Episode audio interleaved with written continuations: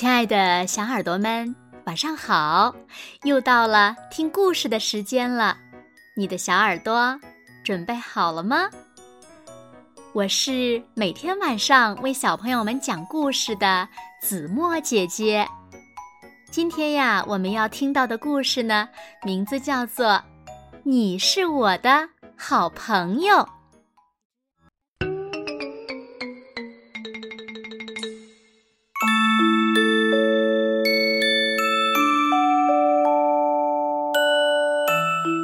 鼹鼠小莫非常喜欢自己舒适的洞穴，他爱用那树叶做的柔软的床，爱那泥土温暖的气息，以及周围黑漆漆的环境。他舒服地蜷伏在地下，用心地感受着地上的一切，轻轻。敲打的雨滴，滴答滴答；嗡嗡鸣唱的昆虫，嗡嗡嗡嗡嗡嗡；蹦蹦跳跳的脚步，嘿嘿嘿嘿。所有的声音都在帮他想象着外面的世界。有一天。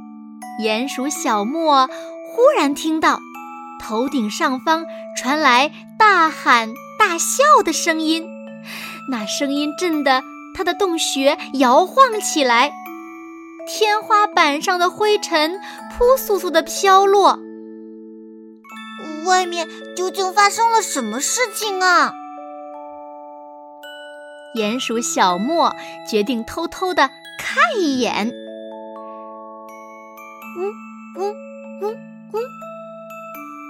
钻出了洞口，明亮的光线，刺耳的噪音，陌生的气味儿。哦，天哪！鼹鼠小莫又是眨眼又是揉眼，心想：哼，这真是一个坏主意。鼹鼠小莫正想回家，却发现，啊，啊，洞口找不到了。他害怕极了，情急之下就跑了起来，结果，砰，被树根绊了一跤，咕噜咕噜咕噜咕噜咕噜，滚进了灌木丛中。那里面又黑。又静，这让鼹鼠小莫想起了自己舒适的家。他好累，好累，还没弄清楚自己在哪儿，就呼呼呼的睡着了。当鼹鼠小莫醒来的时候，已经是晚上了。他听到不远处传来沙沙的声音，似乎有什么东西。哦，天哪！千万别是什么吓人的东西！他想。鼹鼠小莫闭上眼睛，假装什么也没听到，什么也不会看到。但是，已经来不及了。一个声音呜咽着问：“你你也怕黑吗？”什么？鼹鼠小莫惊讶的眨了眨眼。不，我我怕亮。他悄声地说：“你你你是谁？”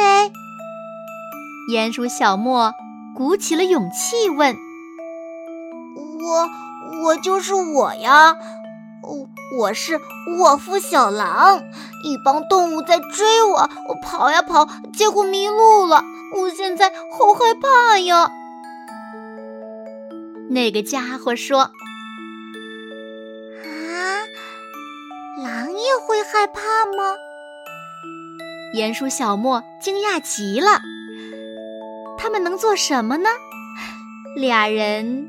想了又想，突然，他们异口同声地说：“我想我能帮你。”鼹鼠小莫说：“天黑的时候，我会陪着你。”我父小狼说：“天亮之后，我会帮你找到回家的路。”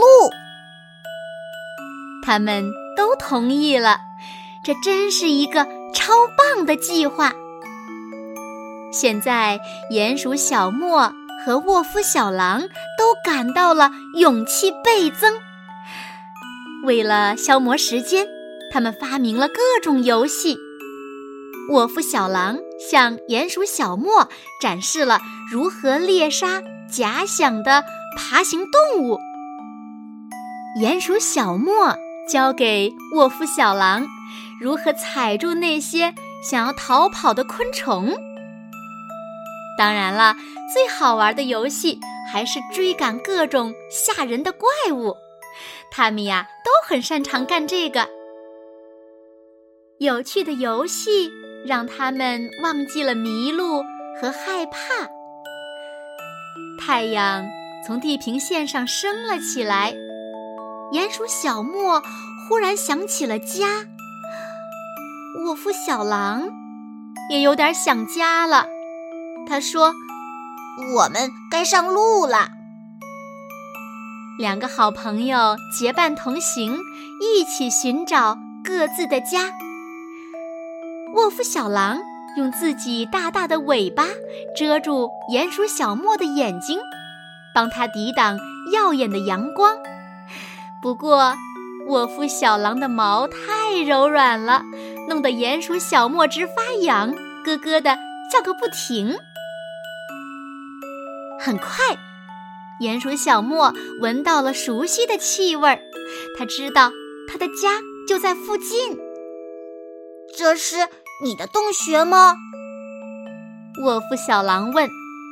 是的，是的，就是我的家。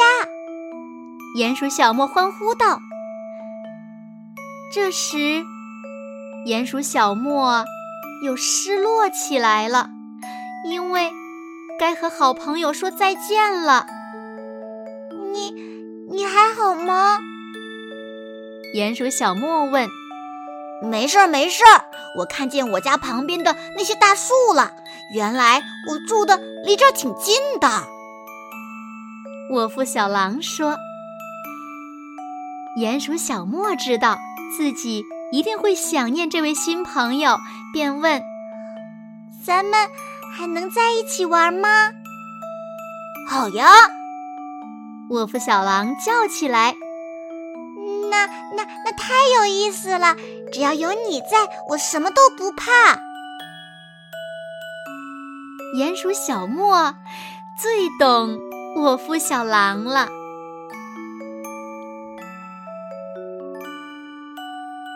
好了，亲爱的小耳朵们，今天的故事呀，子墨就为大家讲到这里了。那小朋友们，鼹鼠小莫的新朋友是谁呢？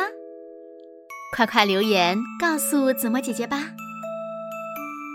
好了，那今晚就到这里了。